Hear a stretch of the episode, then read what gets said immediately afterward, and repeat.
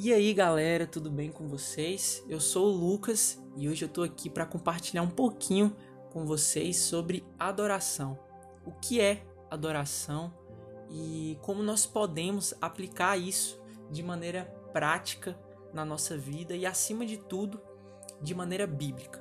Quando a gente pensa em adoração, no ato de adorar a Deus, na mente da maior parte das pessoas envolve alguma espécie de culto, é, com hinos, com louvores, orações ou uma liturgia muito bem planejada. Enfim, essas cerimônias, esses cultos representam também o ato de adorar a Deus.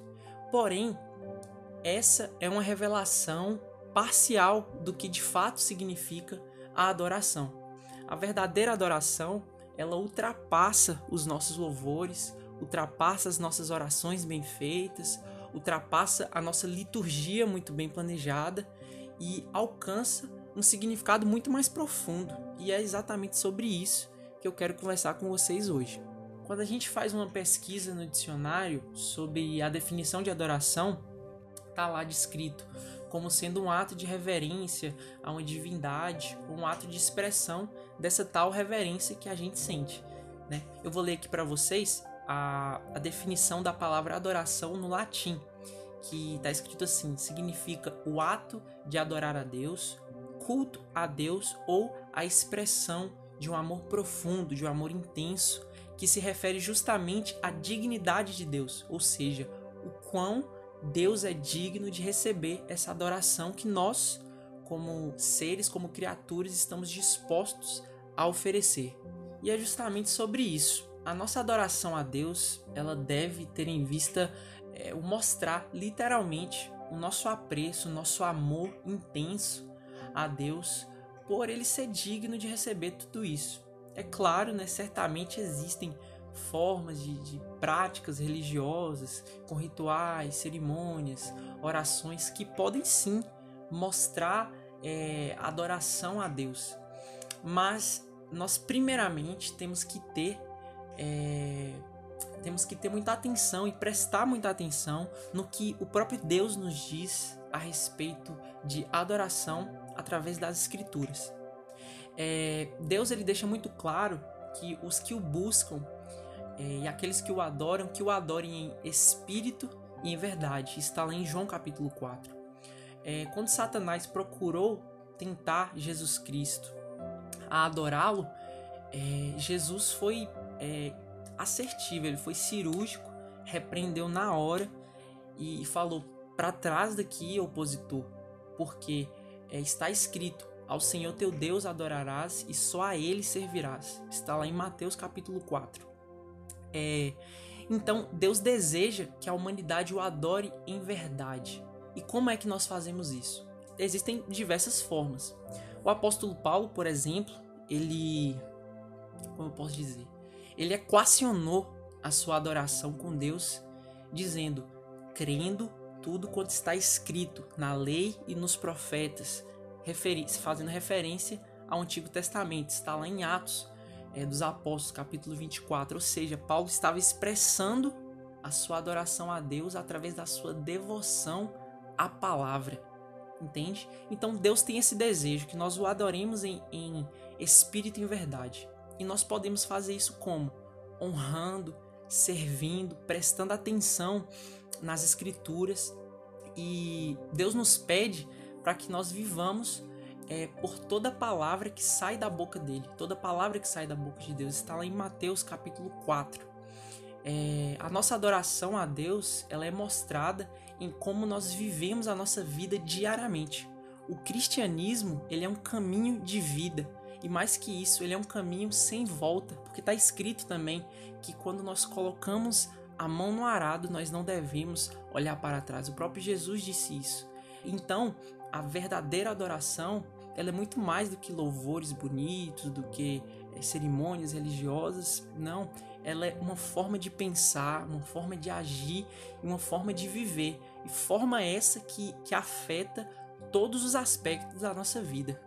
E é justamente aqui, meus queridos, que a revelação bíblica sobre o que é a verdadeira adoração a Deus, ela se torna um divisor de águas na nossa compreensão, porque a gente pode concluir que é, essa verdadeira adoração ela envolve nada menos que a transformação interior do meu e do seu coração pela fé em Jesus Cristo e em seu sacrifício. E ainda mais, ela envolve essa transformação pela fé da vida de Cristo em nós por meio do Espírito Santo, para nos ajudar a obedecer justamente aquilo que eu tinha dito antes, toda palavra que sai da boca de Deus. As práticas de, de adoração visíveis por si só, elas são incompletas, elas não, não, não existe plenitude. Deus procura aqueles que o adorem em espírito e em verdade, com o coração verdadeiramente convertido e transformado. Então, é, a verdadeira adoração ela é muito mais do que é, glorificar a Deus no ato né, público, enfim, de adoração.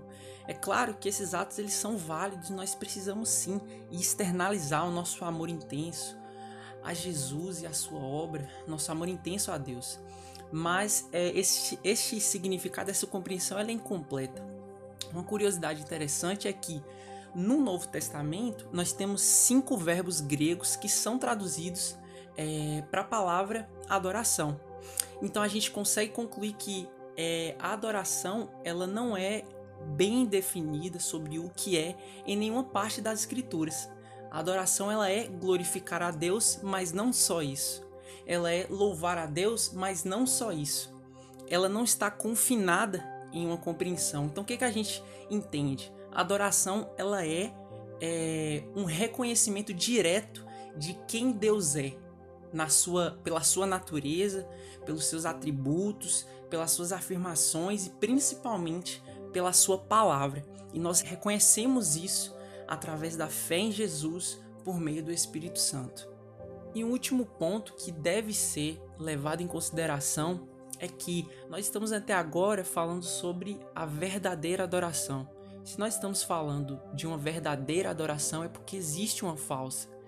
E Jesus deixou isso muito claro em vida. Jesus ele censurou radicalmente alguns líderes religiosos do seu tempo porque eles adulteraram os mandamentos de Deus e substituíram pelos seus próprios ensinos é, de invenção humana. A gente pode reparar isso em Mateus capítulo 15. E Jesus disse que esse tipo de adoração era feita em vão. Ele destinou duras palavras para esse tipo de pessoa, para esse tipo de falso profeta que fingia adorar a Deus publicamente, mas que recusava fazer a vontade de Deus e obedecer às suas leis. Era uma adoração vazia, uma adoração sem mérito e inaceitável para Deus e para Jesus Cristo. Eu queria ler com você uma passagem que está lá no livro de Mateus, capítulo 7, versículo 21 ao 23. Palavras do próprio Jesus. Diz assim: Nem todo o que me diz Senhor, Senhor entrará no reino dos céus mas aquele que faz a vontade do meu Pai que está nos céus. Muitos me dirão naquele dia: Senhor, Senhor, não profetizamos nós em teu nome, e em teu nome não expulsamos demônios, e em teu nome não fizemos muitas maravilhas? E então lhes direi abertamente: Nunca vos conheci, apartai-vos de mim, vós que praticais a iniquidade. Nós vivemos em um tempo em que muitas pessoas, sendo líderes ou não, se parecem muito com esses líderes religiosos do tempo de Jesus. Pessoas que estão travestidas de uma adoração aparente, mas que na realidade vivem de acordo com seus próprios desejos, suas próprias regras e se recusam a fazer verdadeiramente a vontade de Deus. Eu considero essa passagem que nós acabamos de ler como um chamado do próprio Jesus para nós vivermos uma vida íntegra e verdadeira diante de Deus é um chamado para a gente lançar um olhar fresco ao que realmente significa a verdadeira adoração a Deus. Quando nós compreendemos o verdadeiro significado disso, a adoração ela se torna algo extremamente relevante para a nossa vida e para o nosso destino eterno com o Senhor. Porque é justamente esse o papel da adoração na nossa vida apressar a vinda de Jesus Lá em 2 Pedro está escrito que nós esperamos e apressamos a vinda de Jesus. Nós não só esperamos, mas nós apressamos a vinda de Jesus. E a verdadeira adoração, ela, ela nos leva a viver uma vida íntegra, uma vida reta, vida essa que apressa a vinda de Jesus, vida essa que impacta as pessoas que estão perto de nós. Essa é a vida que Deus deseja que nós vivamos aqui na terra. E é essa vida que nós devemos buscar viver aqui. Uma vida digna do verdadeiro Evangelho de Jesus Cristo e uma vida que expresse a verdadeira adoração. Eu espero muito que essa mensagem ela tenha feito você refletir sobre a sua vida e espero muito que ela tenha te edificado de alguma forma também, tá bom? Tamo junto e até a próxima.